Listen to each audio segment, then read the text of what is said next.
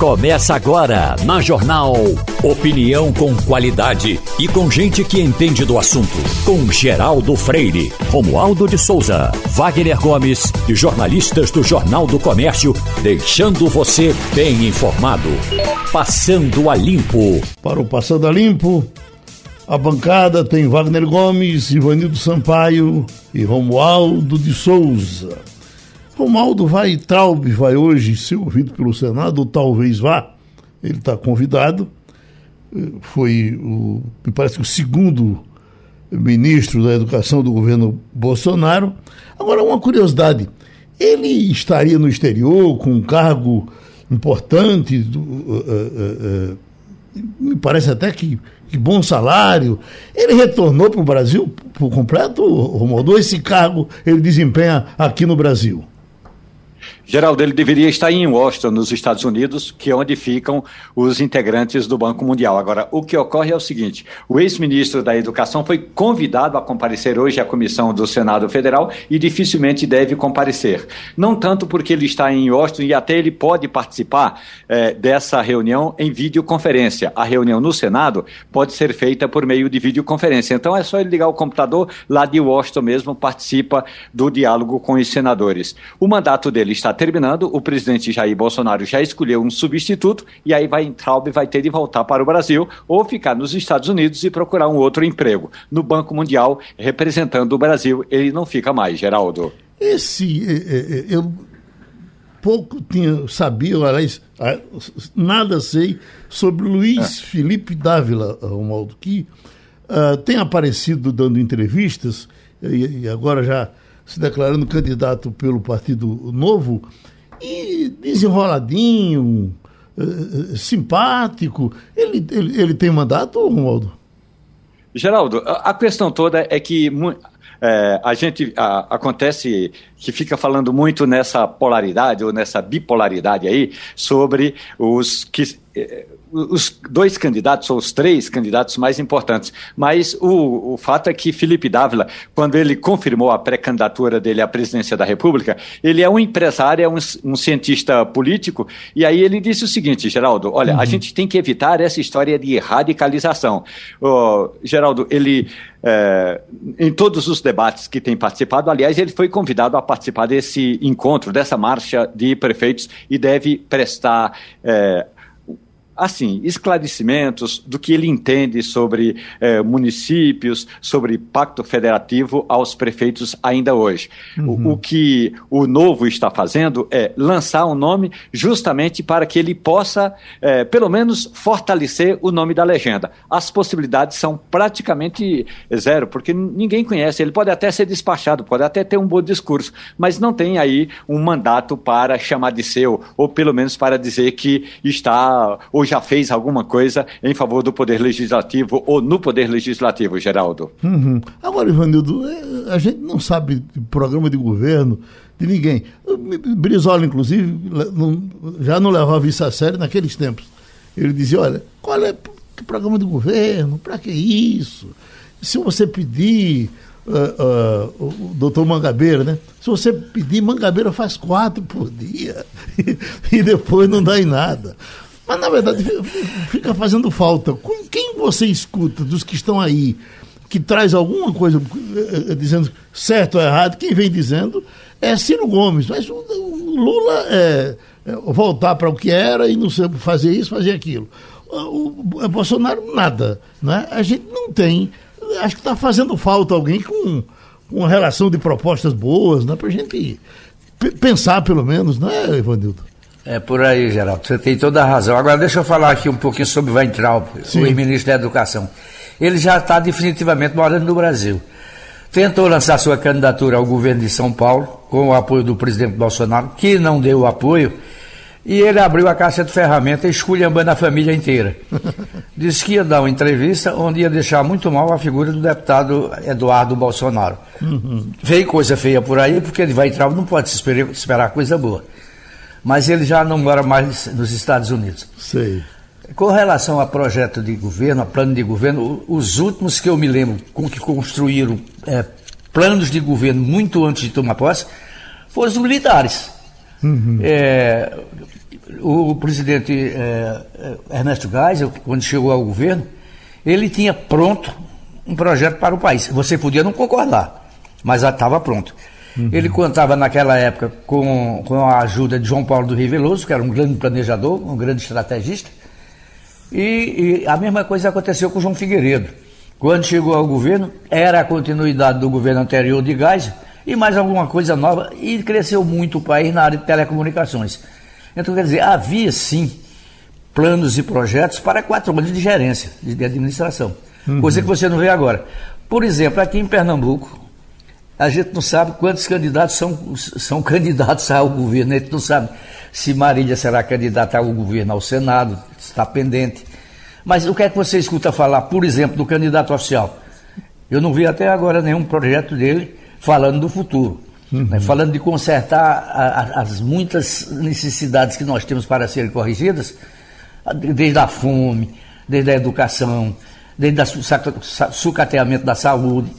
Quer dizer, muita coisa aí e você não escuta falar de um plano de governo para atacar isso. Uhum. Aliás, nós vamos trabalhar muito pautas é, esclarecedoras para o sistema inteiro e vamos questionar esses candidatos. Escuta, como é que o senhor pretende enfrentar os problemas da fome em Pernambuco? Que projeto o senhor tem para tirar os moradores de rua? Todos eles vão ter que dizer o que é que pretendem fazer, porque nós vamos cobrar. Eu me lembro, eh, Wagner, que Jabas, quando foi candidato a governador, ele, ele, ele não só tinha um, um projeto, preparou a, a, diversas mãos, como ele também chamava o pessoal, não vamos dizer coisa que não possa fazer. A gente vai botar aqui o que pode fazer. O maior desafio era a, a, a duplicação da 232, eh, rodovia Luiz Gonzaga, e, inclusive com prazo para começar e terminar como aconteceu. Durou um ano e a coisa foi feita. Enfim, com, com alguém dizendo o que é que vai fazer, fica melhor para a gente se situar. Né? É, Geraldo, se você contrata um profissional para administrar a Geraldo Freire Corporações Limitada, ah. ele vai chegar, vai fazer um estudo sobre sua empresa, vai dizer como é que está a situação da sua empresa e vai apresentar um projeto, um planejamento para você. Geraldo, vamos fazer isso. Precisamos cortar isso, precisamos implementar isso, fazer tal reforma assim, assim, assado. É assim que funciona no mundo corporativo. No setor público era para ser assim também. Essa ideia de Brizola que você citou é absolutamente ridícula. Você não uhum. entra num governo sem saber o que é que vai fazer, apenas tocar o projeto do dia a dia, só pagar conta, pagar salário. Isso é ridículo tem que ter sim um planejamento. Agora, era para os pré-candidatos estar fazendo exatamente isso, levantando a situação do país e apresentando propostas planejamento. O que é que vamos fazer para tirar o país dessa situação em que ele está, como Ivanildo Sampaio citou, de situação de miserabilidade, com milhares de pessoas passando fome, inflação alta, economia em frangalhos, do jeito que está aí. Porque a gente não sabe para onde é que vai. Em relação aos militares, é, Ivanildo citou bem, havia um planejamento, inclusive um planejamento decenal. Era um planejamento para cada 10 anos. Inicialmente deu até certo, Geraldo. Você lembra da época do milagre econômico. Uhum. Mas depois esse milagre econômico foi para o buraco e os militares entregaram o governo para José Sarney com a economia em frangalhos. Aquela hiperinflação que nós acompanhamos na década de 80 foi encomendada pelo governo militar, que fracassou completamente no seu projeto econômico. Entregou o país em frangalhos para os civis. E deu no que deu, todo mundo sabe dessa história, quem acompanhou naquela época. Agora, se a gente não tem hoje um, um, uma presença de um pré-candidato sequer apresentando um projeto, dizendo como está a situação do país e o que é que precisa ser feito, meu amigo, nossa situação é extremamente preocupante, porque contratar um governo, digamos assim, para assumir a partir de 2023, seja inclusive esse ou outro, nessa situação que a gente está, rapaz, é preocupante. Eu me lembro, uh, Romualdo, que quando da campanha de Lula contra Fernando Collor, houve um momento que Lula esteve muito bem, e aí no dia do, do comício, que eu até ia apresentar o comício aqui na, na uh, Dantas Barreto, uh, via as, as, grandes lideranças da campanha vinham para o Recife, e Maurílio, que eh, votava com o PT, apoiava uh, Lula, chegou aqui na Rádio Geral. Vi as pesquisas, o presidente vai ser Lula. E nós estamos lascados. Mas Maurílio, o que é que está vendo? Porque não tem um programa, o PT não tem um programa de governo. Você deve se lembrar, Wagner, que O tempo passou e Lula chegou em algum momento, quando ele estava com vontade de dizer a verdade, ele disse: Olha, ainda bem que eu não fui eleito na, na, uh, uh, na primeira. Em 89. Exatamente. Porque o que aconteceu? Ninguém pode negar que o PSDB chegou e chegou com. com Fernando Henrique chegou com, com projetos, né? uhum, né? Exatamente. Projeto de privatização, disse daquilo, as coisas de acabar com a inflação.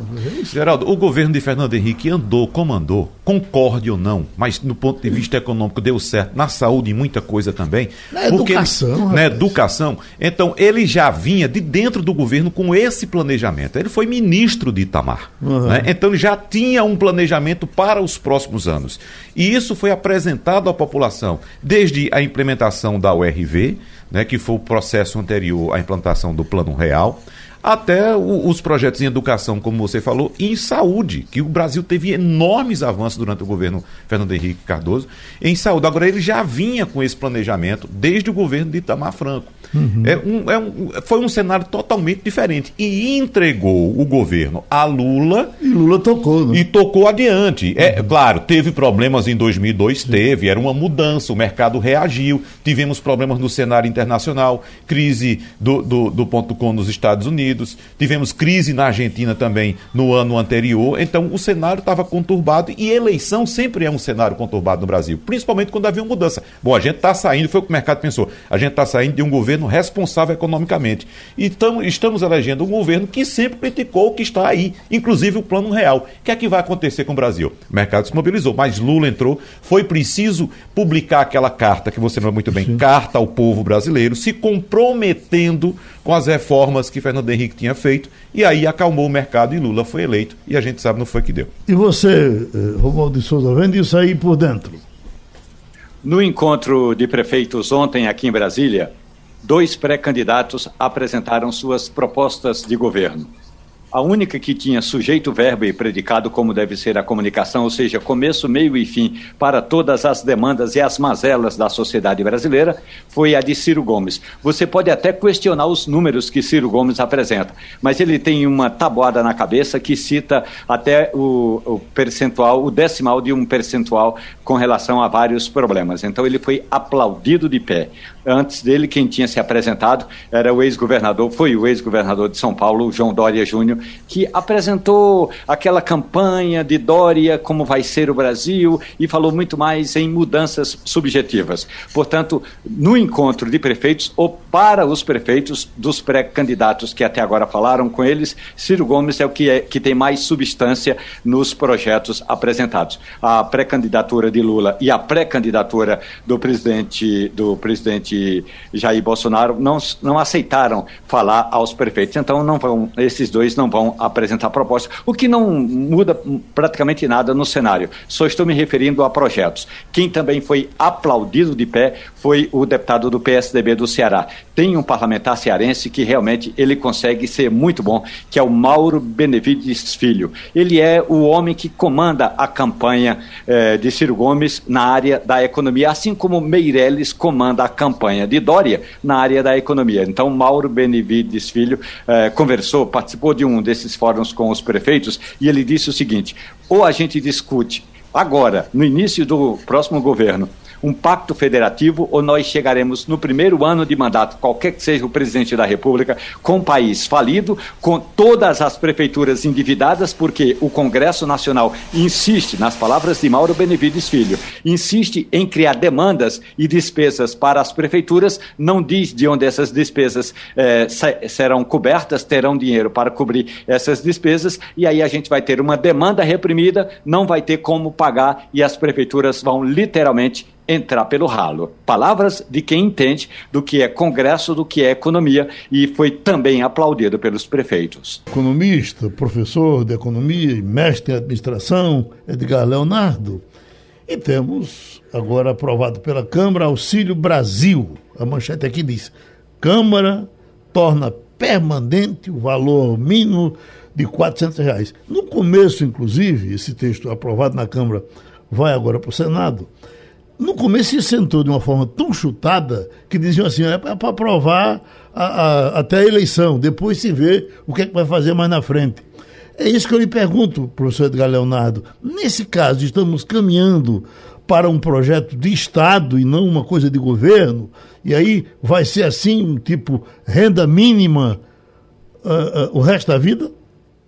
Bom dia, Geraldo. Bom dia. Prazer estar aqui. De fato, Geraldo, agora aquilo que começou como algo ligado basicamente ao momento da pandemia, que foi o auxílio emergencial, porque a origem de tudo isso foi o auxílio emergencial, que foi aquela ajuda na renda da população por conta do problema da pandemia, acabou na sequência né, sendo alterado o ex-benefício, que era o, o, Bolsa Família, para agora ser chamado de, de Auxílio Brasil. E esse Auxílio Brasil ele tinha um piso mínimo de 270 que já era maior do que a média de 189 do Bolsa Família, e um complemento, que esse complemento chegaria até um mínimo de 400. E esse benefício agora, ele vai ser, se aprovado agora dia 16, ele, se aprovado, ele vai ser fixado com um valor mínimo de 400 reais para aquelas famílias de extrema pobreza ou pobreza. Uhum. Romualdo, você que está vendo tudo acontecer em Brasília. Professor Edgar Leonardo, tem um quesito que a gente não pode esquecer, professor, é que esse Auxílio Brasil de R$ reais só foi possível porque o Congresso aprovou a PEC dos precatórios. Porque aí é o que a gente precisa dizer à sociedade, professor, é que o governo, quando apresentou essa medida provisória do Auxílio Brasil, está dando com a mão mas está tirando com a outra mão. Porque tem muita gente, professor, muitos, é, uh, muitas pessoas até aposentadas que conseguiram revisão da aposentadoria, conseguiram um papel chamado precatório mas vão ficar com esse papagaio na mão por muito tempo, porque os papagaios ou os precatórios vão entrar numa outra fila, num outro processo de seleção, porque só foi viável, ou só será viável, um Auxílio Brasil de R$ reais, porque alguns precatórios vão ter de ser pagos só a perder de vista, professor. É verdade, Romualdo. A sua colocação é extremamente importante, porque a gente tem que lembrar que esse piso de 400 reais, ele tem que ser observado também do outro lado. Porque muitas vezes a gente é levado a crer que quando é, é, você tem qualquer gasto do governo, seja ele no nível federal, estadual ou municipal, isso é muito simples. Né? É somente o dinheiro do governo. Não existe dinheiro do governo, não existe dinheiro público. Existe sim recursos da sociedade que estão nas mãos do ente público né, e que foram dali retirados de alguma forma, por meio de tributos, taxas, impostos. O que acontece é que, para que seja viabilizado um projeto de 400 reais de renda mínima, porque como muito bem disse Geraldo agora há pouco, é um projeto, na verdade, de Estado de renda mínima de 400 reais para a população brasileira que vive em extrema pobreza, é preciso ser entendido sim que a gente vai precisar de mais de 40 bilhões ao ano para viabilizar esse projeto. E que nesse momento inicial, isso daí está vindo do precatório. E para quem não sabe em casa o que é precatório, o precatório é, como muito bem você colocou, literalmente um papel de alguém que já ganhou na justiça, em última instância, o direito de receber um valor do governo federal, seja uma indenização por uma aposentadoria errada, seja uma indenização porque sua casa, seu terreno foi de alguma forma utilizado pelo ente federal e você tinha direito a receber esse valor, seja por uma revisão qualquer que você tenha de uma pensão, você tem direito a esse valor, você recebe esse papel do governo federal como um direito seu, líquido e certo de receber, e você não vai ter o recebimento desse valor, porque esse valor será agora, de fato, destinado ao pagamento do benefício. Isso é fato, sim, e é uma coisa que precisa ser equalizada.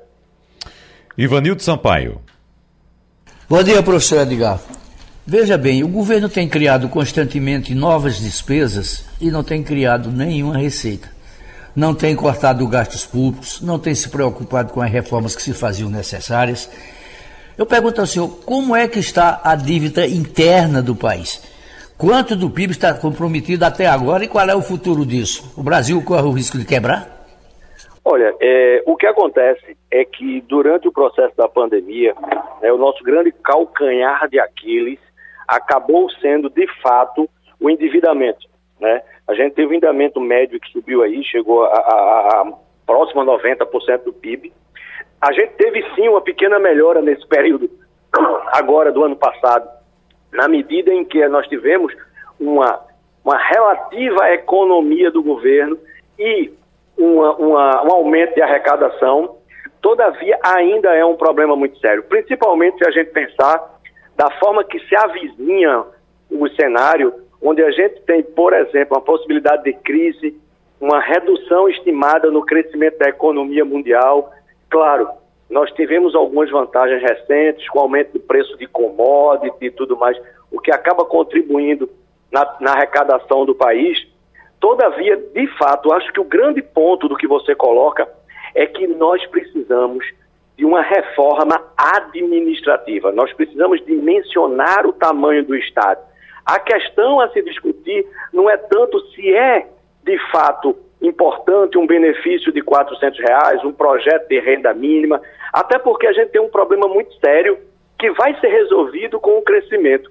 Hoje no Brasil, a gente tem um número muito maior de pessoas recebendo Auxílio Brasil do que trabalhadores, basicamente, de carteira assinada.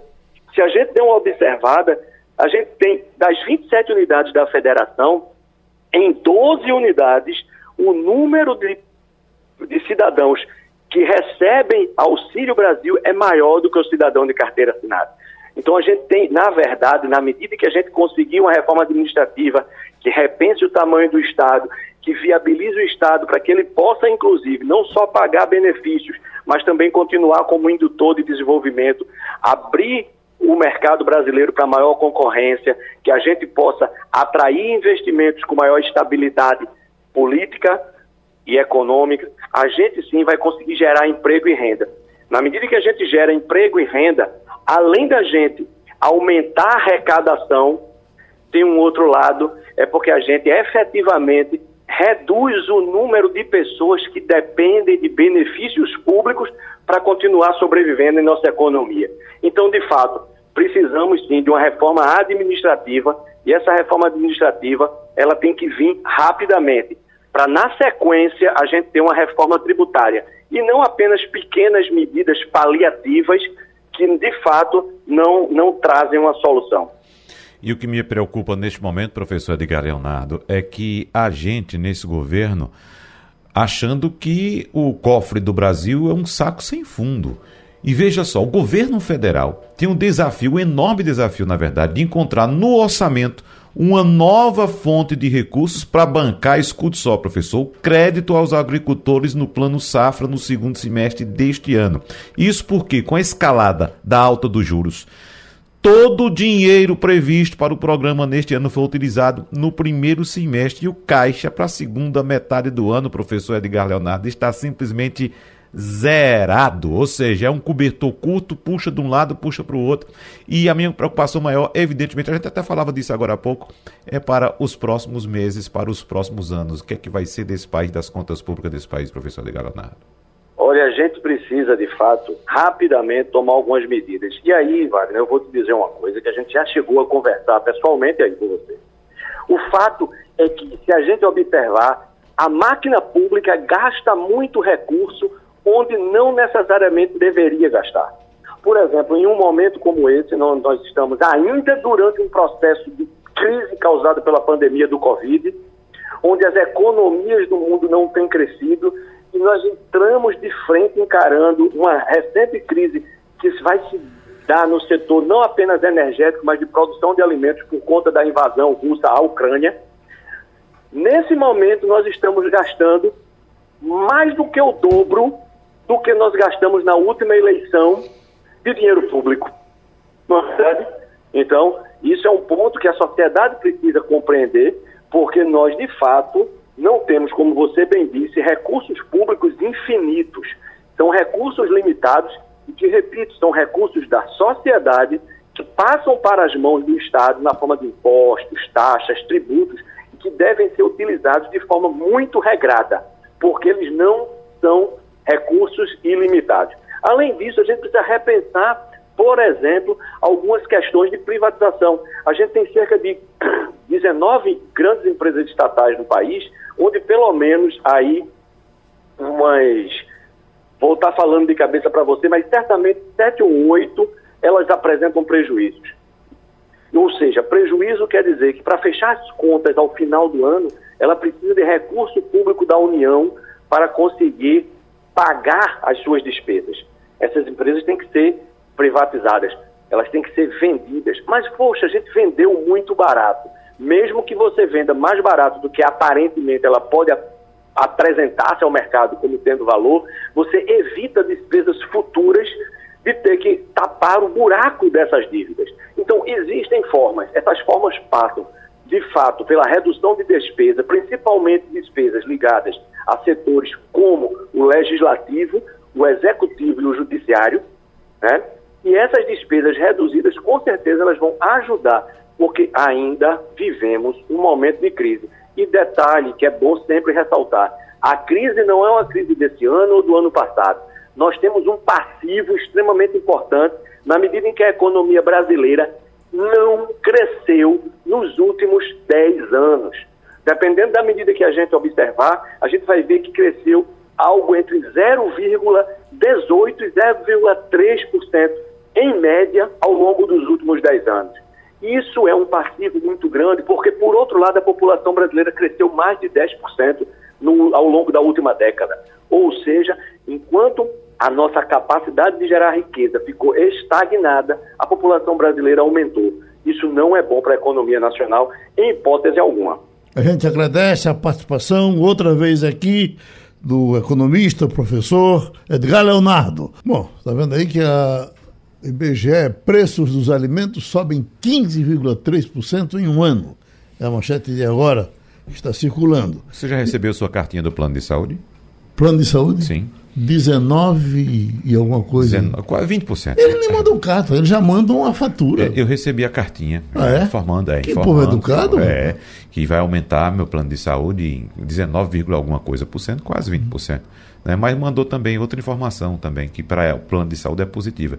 Meu plano tem aquele, aquele é, dispositivo de reembolso, hum. né? mas diz que vai aumentar meu reembolso também. É? É, em 3%. Aí tá certo. Olha, tomate tem alta de preços há 20 semanas. Uma pesquisa da Fundação Getúlio Vargas. Eu estou comprando, quando eu escuto vocês aqui na feira, alguém fala, olha, quatro reais. Eu não tenho encontrado tomate a menos de oito reais. Não, a gente não fala em tomate em quatro reais, não, aqui. Há muito tempo que eu não escuto um tomate não. a quatro reais. Sete, oito, nove. Eu, Acho que você ouviu o Eu tenho até nove eu tenho comprado. Uhum. Né? Então deixa uh, uh, a gente dar uma passadinha na Seasa, conversar com o presidente e saber o que é que até quando vai ser assim, se uh, a chuva, Wagner foi para o interior, agora viu chuva no interior, voltou parecendo um bode, pulando de alegria. Aí eu pergunto, presidente Gustavo, a tem mais ou menos um tempo para o senhor dizer, vai ser assim até, a, a, a, até o mês que vem? Bom dia, Geraldo. Bom dia, Bom dia ouvintes da Rádio Jornal. Prazer falar com vocês. No caso do tomate, que você abriu aí o programa falando tomate, é, a gente tem alguns fatores que, que justificam o aumento do tomate por consumidor, né? Uhum. É, o principal é a entre-safra, que ocorre agora de janeiro a junho. Certamente a gente vai começar agora o mês de maio, certamente até o mês de junho a gente vai sofrer ainda com o preço de tomate. Uhum. É, quando a gente fala assim de, de sete reais, oito reais nos, nos mercados, a gente tem que ter um pouco de atenção porque é, o pesquisar mais, porque é o seguinte, o, o tomate anos atrás, você lembra que chegou a 10 reais, tem, muito, tem muita especulação. Uhum. O tomate aqui no Ceasa, por exemplo, hoje, está na média de 3,60, 3,70, não está nesse patamar de 7 é, a 8 reais. Uhum. Embora nosso tomate é, seja consumido aqui em Pernambuco, é produzido aqui em Pernambuco, a grande maioria é produção daqui de Pernambuco. E diante do cenário fora do estado de Pernambuco, lá para o sul do país, o nosso produto está indo para lá. E aí acarreta um aumento de preço. Só para você ter ideia, o aumento do tomate em relação ao ano passado representa 43% aqui no Ceasa. Uhum. Entendeu? Ano passado a gente tinha um tomate nesse mesmo dia a 2,50, hoje já está a 3,60 é, não é um aumento assim que já foi tão assustador. A gente tem outros itens aqui dentro da, do nosso, da nossa gama comercializada que aumentou mais que tomate, por exemplo, cenoura. Cenoura é um vilão hoje em dia no preço. A cenoura aumentou 150% em relação ao ano passado. Embora é, no próximo mês a cenoura começa a arrefecer um pouquinho o preço, porque a entre safra dela acaba em maio.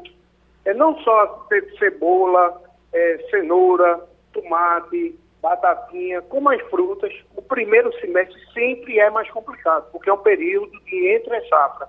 E, paralelo a isso, a gente teve na Bahia e em Minas, que são grandes produtores, desastres climáticos, né? Dois meses atrás, um mês atrás, você viu, todo mundo viu o desmantelo que foi lá de chuva, é, muita gente perdeu vida, perdeu família, e isso aí atrapalhou muito também a produção. Uhum. E suas frutas, Ivanilton? Oh, bom dia, presidente. É, eu queria saber do senhor se Natuba tem alguma importância é, na produção de, de, verduras e hortaliças para Pernambuco. Porque antigamente se falava muito, olha, isso vem de Natuba, isso foi feito em Natuba, a cooperativa de Natuba, e ninguém fala mais de Natuba. Natuba acabou-se? Não, acabou não. Acabou não. Aquela região ali ao contrário, aquela região tem, tem produzido e tem se reinventado a cada dia. As culturas de Pernambuco, a, a, a verdade é que a agricultura de Pernambuco, ela tem se reinventado. A gente, quando fala assim, é, o que é que sempre se produzia naquela região de Natuba, que é bem pertinho de São Vicente Ferre, onde eu frequento, era mais banana, era... Não. Hoje tem muita uva, está se produzindo é, maracujá, goiaba, não acabou não. Aqui no Ceasa a gente recebe ainda produtos não só do estado, como disse, da vizinha como Catuba. Hum, agora, é, é, essa coisa o pessoal mesmo. A melancia, que eu tenho encontrado algumas melancias bonitas e sem sabor. Qual é a melancia mais saborosa que a gente pode comprar na garantia de que ela vai ser gostosa? Olha, a melancia mais gostosa que eu acho é a de floresta de Bimirim, viu? Uhum. Boa toda. Sim. Tem alguma coisa a ver com o período de muita chuva, dela ficar menos saborosa? Tem isso não? Não, não. Não é muito cultivo também, Geraldo. Tem muito cultivo.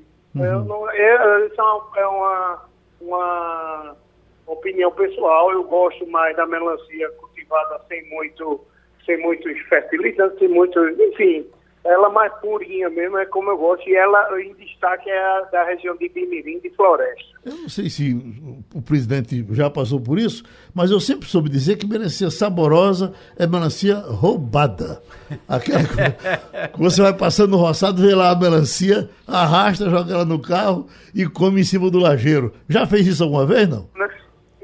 Não Rapaz, eu não tenho costume de roubar melancia, não, Geraldo. Qualquer vez eu, eu pego uma no vizinho lá pra ver. bom, presidente, um abraço, obrigado. Oi, Wagner. É só rapidinho, presidente. Geraldo falou aqui da chuva que eu encontrei no sertão recentemente quando eu viajei para lá. E eu queria saber, eu até pensei aqui, quando, quando o Geraldo me questionou, até disse: olha, acho que vamos ter um, um, um mês de junho com muito milho. Essa chuva interfere no nosso milho, essa chuva do nosso sertão aqui? Não, não, não. Nosso, esse ano esse ano a gente vai ter um São João bem, bem forte, com certeza. A gente, a gente vai dar uma retomada grande no nosso São João. É, a gente tem acompanhado a área, a área que vem sendo cultivada, o milho. É, lá do lado, lá para o sertão, e Bimirim é um grande produtor de, é, de, de, milho no sertão, é uma cidade específica. Mas o, o milho que é comercializado aqui no Ceasa, em sua grande maioria vem do Agreste, é, vem um pouco da Paraíba, um pouco do Ceará, e essa região, a gente não, a gente, só para você ter ideia, no período de São João, a gente não trabalha só no São João, a gente vem trabalhando nos últimos dois meses até o São João, acompanhando é, o cultivo, acompanhando a produção e acompanhando também o custo de produção, como é que está a logística, para que o milho che chegue aqui com preço acessível e qualidade. Hum. Isso aí eu lhe asseguro, a gente vai ter um São João com milho bom e com oferta que certamente vai bater recorde. Pronto, presidente Gustavo Melo, obrigado. Nós já estamos com o Antônio Martins, vamos para a conexão internacional. Romualdo, trazer você para esse tema, para a gente não, não, não deixar de falar nele, envolvendo até o nosso Martins, pela sua larga experiência em cima dessas coisas da vida e das reportagens, porque essa decisão que saiu ontem da, da ONU, o Comitê de Direitos Humanos da ONU concluiu que o ex-juiz Sérgio Moro foi parcial em seu julgamento dos processos contra o ex-presidente Lula no âmbito da Operação Lava Jato. A decisão vai ser publicada hoje é o primeiro golpe internacional contra o ex-ministro da Justiça do governo Bolsonaro. O órgão também concluiu que os direitos políticos de Lula foram violados em 2018, quando ele foi impedido de disputar as eleições. Depois de seis anos de análise em Genebra, a decisão é legalmente vinculante, com o Brasil tendo ratificado os tratados internacionais. Agora, é isso que eu pergunto, Romualdo, depois a gente emenda com Martins, com todos. Agora, põe então Sérgio Moro. E cadê o, o TRF-4, esse aí de, de, do Rio Grande do Sul, com desembargadores que nós já vimos tantas e tantas vezes analisando os, os processos, dando depoimento, votando, unanimidade, o próprio Supremo Tribunal Federal. Então aconteceu tudo isso e ninguém viu, o Romualdo.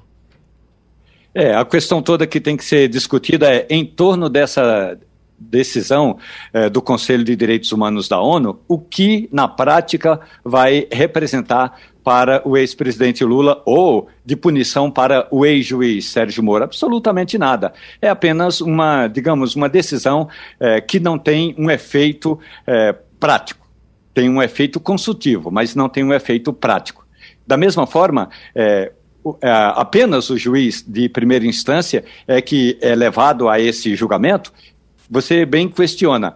A decisão não foi só do juiz de primeira instância, foi na segunda instância e na terceira instância. Então, o que é importante que seja dito é o conselho aí que analisou esse pedido todo aí do, da defesa do ex-presidente Lula, é, um, na verdade, é, retificando a palavra, não é um conselho, é um comitê, Comitê de Direitos Humanos da ONU, realmente é, chegou à conclusão de que houve parcialidade do então juiz. Agora, o pedido não pede análise a respeito dos desembargadores lá no Tribunal Regional Federal em Porto Alegre, nem na terceira instância aqui em Brasília pode ser que a gente tenha aí um, um, bom certificado.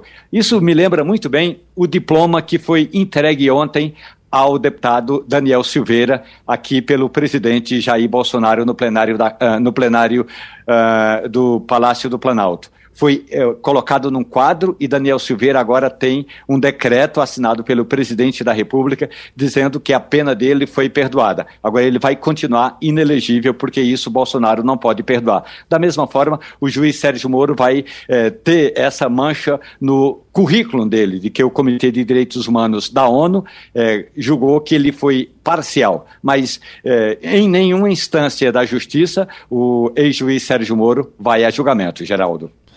Não é estranho, você também não acha, Martins, uma coisa.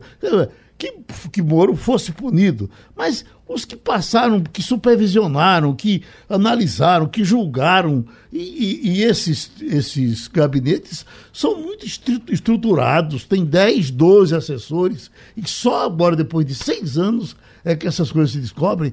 É uma coisa meio doida, ou não? Bom dia, Geraldo Freire, bom dia, bancada do Passando Limpo, bom dia, ouvintes da Rádio Jornal. É verdade, é estranho, né? Agora a gente tem que ver que esse processo todo aí, de seis anos em que tudo isso aconteceu, houve um momento de virada, né? Que foi o momento da, dos áudios dos procuradores, do vazamento dos áudios dos procuradores com juízes pelo Telegram, com o juiz Sérgio Moro, né? Com, com delegados também, mas principalmente com, com promotores e que por mais que isso não seja utilizado do ponto de vista jurídico, né, como prova, é impossível você ignorar o que aconteceu ali. Já existia, assim, a gente já percebia alguma, alguns alguns excessos, né, como a condução coercitiva do, do, do ex-presidente Lula, né, naquela ocasião em São Paulo, é, pessoas que foram presas e depois é, passaram um mês na cadeia, como a, a, irmã de uma determinada pessoa que, que chegou a ser presa e depois descobriram que não era ela que tinha que ser presa. Então, assim, algumas coisas que, que, que soavam, que soavam não, eram indicativos muito sérios de, de, de abusos, mas que é, sobre o, o, o, manto maior do combate à corrupção, que foi sob esse manto que é a operação é, é, exerceu o seu, o seu convencimento público e tudo, isso foi, foi passando. Agora chega um momento em que a, ali, aquelas gravações, aquelas mensagens mostrando como as coisas aconteceram, tudo, fica difícil não, não é, ignorar completamente. Né? Havia uma grande boa vontade também de vários agentes, né? no meio jurídico, no meio jornalístico, né? no meio empresarial, em relação às ações da Lava Jato, que de fato foi uma operação muito importante, mas que infelizmente se perdeu porque também não tinha nenhum tipo de controle. Você não acha que devia ser para todos a punição, Wagner? Mas é claro, Geraldo. É, é, é, tanto no início, quando se, diria, quando se dizia é, foi Sérgio Moro quem prendeu, né? agora tudo agora a culpa é em Sérgio Moro. E os outros? E a segunda instância, como disse o Romualdo? E a terceira instância? Não é isso? Então, o que aconteceu naquela ocasião? Vamos deixar tudo claro, né? Uhum. Agora tem que saber se o, o, o comitê foi, foi provocado em relação à atuação específica de Sérgio Moro, né? É, a gente é sabe, se, é, também tem isso. Uhum. Tem que se provocar o, o, o, o, comitê em relação aos outros agentes aí. Uhum. Uhum. Exatamente. Tá vendo aí, Vanildo? Pois é, é, eu ia dizer isso. Né? Ninguém provocou, ninguém questionou a decisão dos desembargadores lá no Rio Grande do Sul. Questionou-se o Sérgio Moro. E os desembargadores julgaram o julgador não é? Então é, o, o, o, negócio é mais complexo. Mas eu queria, eu queria falar com o meu amigo Martins e perguntar a ele é, se neste mês de abril Portugal comemorou como deveria mais um aniversário da Revolução dos Cravos, que jogou para o lixo é, toda a herança maldita de Salazar. Assim, o país comemorou, a sociedade foi às ruas, enfim, o que é que se fez no, no aniversário da Revolução dos Cravos? Bom dia, Ivanildo. Olha, foi uma festa aqui, né? A gente, geralmente, a população aqui em Portugal desce a Avenida Liberdade, né? Que é essa avenida principal aqui no centro de Lisboa, na Baixa de Lisboa, que leva o nome Liberdade, inclusive, né? E há uma ali, ali sempre manifestações, é, passeatas, os militares que participaram dessa desse 25 de abril, porque foi um movimento liderado pelos capitães do Exército, né?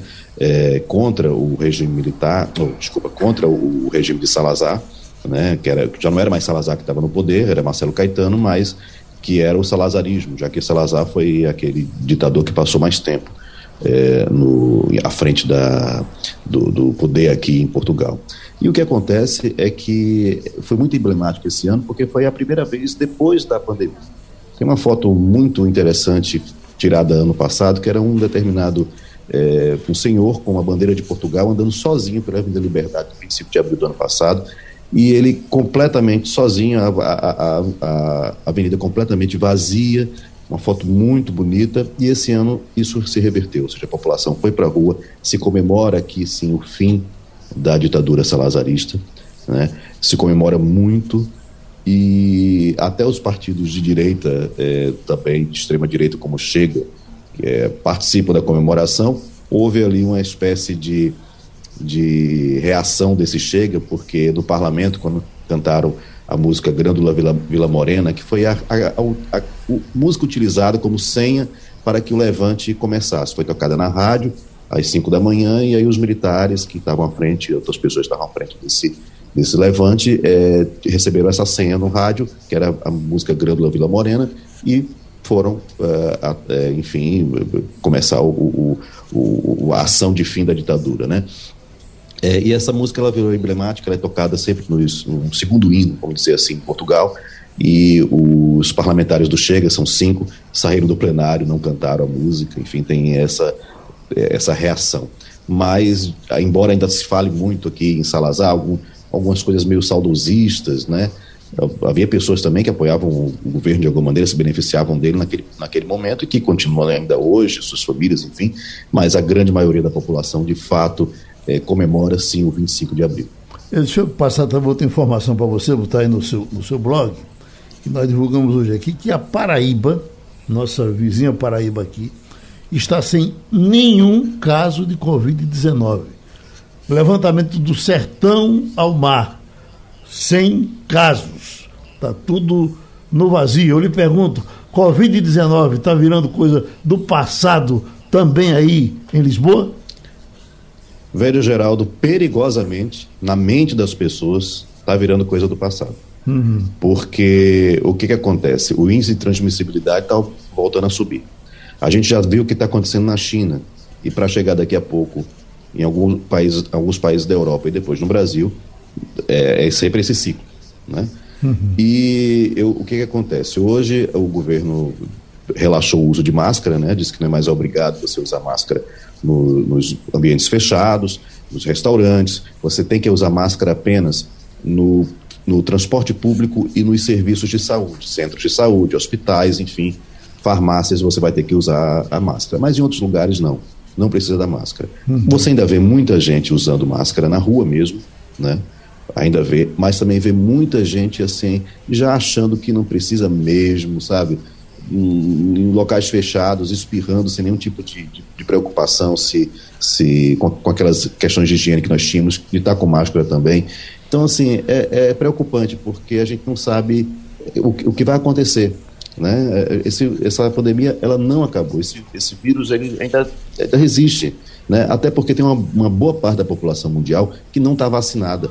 Não está vacinada não é porque não quer, é porque não tem condições de se vacinar. São os países mais pobres onde não chegam vacina né, onde é difícil você chegar é, em áreas remotas e vacinar a população. Então, há um risco ainda, assim, de, de, de, de ter uma, uma proliferação de outros tipos todas as cepas desse vírus, enfim, outras variantes. Então é muito preocupante a situação porque a gente acha que já está tudo já passou. Eu acho muito é, importante essa questão aí na Paraíba, fico feliz de saber disso mas isso não significa que a gente pode baixar completamente as armas, eu acho. Eu estava, inclusive, com uma notícia essa semana é, que a Índia, que foi a maior fabricante de vacina é, é, do mundo, estava suspendendo a, a, a, fabricação.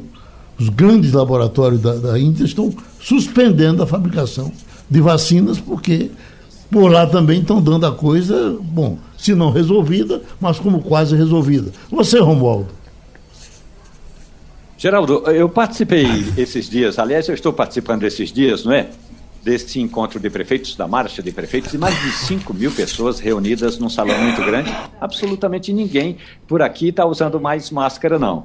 Aliás, é, essa decisão do Ministério da Saúde de tirar a emergência do processo aí é, que enfrenta a sociedade brasileira eh, da, da Covid-19, meio que deu uma afrouxada nas regras e a gente não vê quase ninguém, aliás, quase ninguém mesmo, usando máscara. O, o grande problema todo ainda é o seguinte: há infectologistas, e ontem teve uma mesa com uma infectologista do Rio Grande do Sul, que ela diz o seguinte: olha, o problema não é a, a regra de tirar ou não tirar a máscara eh, de uma vez por todas, o problema são ah, as recaídas e com relação ao vírus, porque ainda temos uma população de quase 20% da, da sociedade brasileira que não está totalmente imunizada. Isso pode ser ou pode significar que nós ainda estamos com uma porta aberta nesse sentido, nesse quesito é, de uma recaída da infecção ou, ou da volta do retorno do vírus da Covid-19. Oi, Wagner. Ô, Geraldo, só uma observação em relação ainda ao caso Sérgio Moro. É bom lembrar, uma observar só um pontinho aqui também, que quem foi é, flagrado em conversas nada republicanas com promotores do caso foi o juiz Sérgio Moro, e não os desembargadores do TJRS, os ministros do STJ, né? Então, vamos, vamos lembrar disso aí, desse fato também. Né? Aí cabe só para Sérgio Moro. É, exatamente, porque a uhum. denúncia foi exatamente da, da parcialidade de Sérgio Moro, né? Uhum. Não dos, dos membros dos outros tribunais, da segunda e da terceira instância. Mas voltando aqui para para Antônio Martins. Uh, eu, eu, recebi a informação essa semana, semana passada, na verdade, Martins, de que o Algarve, que é uma região aí do norte de Portugal, muito frequentada no verão, principalmente pelos europeus, está fazendo uma campanha para atrair trabalhadores exatamente para esse período de veraneio aí nas praias, né? Como sabemos, o Algarve é uma das regiões de Portugal mais atingidas pela falta de mão de obra no turismo, por causa, evidentemente, da pandemia, a qual nós falávamos agora há pouco. E estima-se que o Algarve está precisando aí de cerca de 3 mil trabalhadores para hotelaria, gastronomia e serviços relacionados com turismo, e está fazendo um apelo para que os brasileiros se dirijam ao Algarve, ao Algarve para trabalhar nesse período. Só que há uma reclamação já, Martins, dos próprios brasileiros de que os portugueses pagam menos aos estrangeiros, sobretudo aos brasileiros, e eles lembram também que esse trabalho é sazonal. Ou seja, quando passar o verão, acaba tudo de novo, Martins. Pois é, Wagner, esse é o cuidado, bom dia para você, esse é o cuidado que a gente tem que ter quando vê essa questão do emprego. Né? Eu, eu, eu acho bom a gente falar sobre esse assunto, porque, de fato, o Algarve é uma região extremamente é, frequentada, não só por portugueses, mas por várias vários cidadãos da Europa na época do verão. Em 2019, antes da, da pandemia, né, é, o Algarve teve o seu recorde de, de turismo, né, em, dos indicadores de turismo. Foram 21 milhões de, de dormidas nos hotéis, é, 9 milhões de, de, de passageiros no, no, nos, nos aeroportos. Então, eles estão esperando que agora, em 2022, no verão de 2022, é, estão trabalhando com essa expectativa de que vá repetir, ou pelo menos chegar muito próximo disso. Na Páscoa já foi bom, 90% dos, dos hotéis já estavam com ocupação, mas é, ao longo dessa pandemia houve uma desmobilização da mão de obra. Uma mão de obra que, em geral, é uma mão de obra é, sazonal, como você falou, e, portanto, muito é, provavelmente é, precária. E aí acaba pegando aquele brasileiro que ou não está com a documentação é, regularizada, né, não está pagando o inscrito na segurança social, e essas pessoas ficam vulneráveis a qualquer tipo de abuso, inclusive a um pagamento inferior aos demais é, empregados, sejam eles portugueses ou sejam eles brasileiros que estão com a situação regularizada, porque se você tiver com a situação regularizada, tiver com um contrato, essa empresa vai ser fiscalizada e ela tem medo das multas que são bem pesadas. Agora, se você não tem contrato, se você não tem nenhum tipo de, de retaguarda, é, enfim, em termos de documentação, aí você fica um alvo vulnerável, né? Você não existe, na realidade, no sistema português e, portanto, você é vítima desse tipo de, de, de abuso. Então, é, essas 3 mil vagas são 3 mil vagas imediatas, né? eles precisam para agora, mas tem que ter cuidado. Devem precisar de mais ainda, né? Isso é para agora. Vamos ver o que, que, que eles esperam aí, no, o que, que eles vão de fato conseguir. É provável que esse verão seja bastante é, movimentado, não só no Algarve, mas também no Alentejo, na parte é, costeira do Alentejo, também que é muito procurado. Vamos ver como é que vai ficar isso. Pronto, Antônio Martins, tempo vencido aqui e terminou o Passando a Limpo. A Rádio Jornal apresentou opinião com qualidade e com gente que entende do assunto. Passando a Limpo.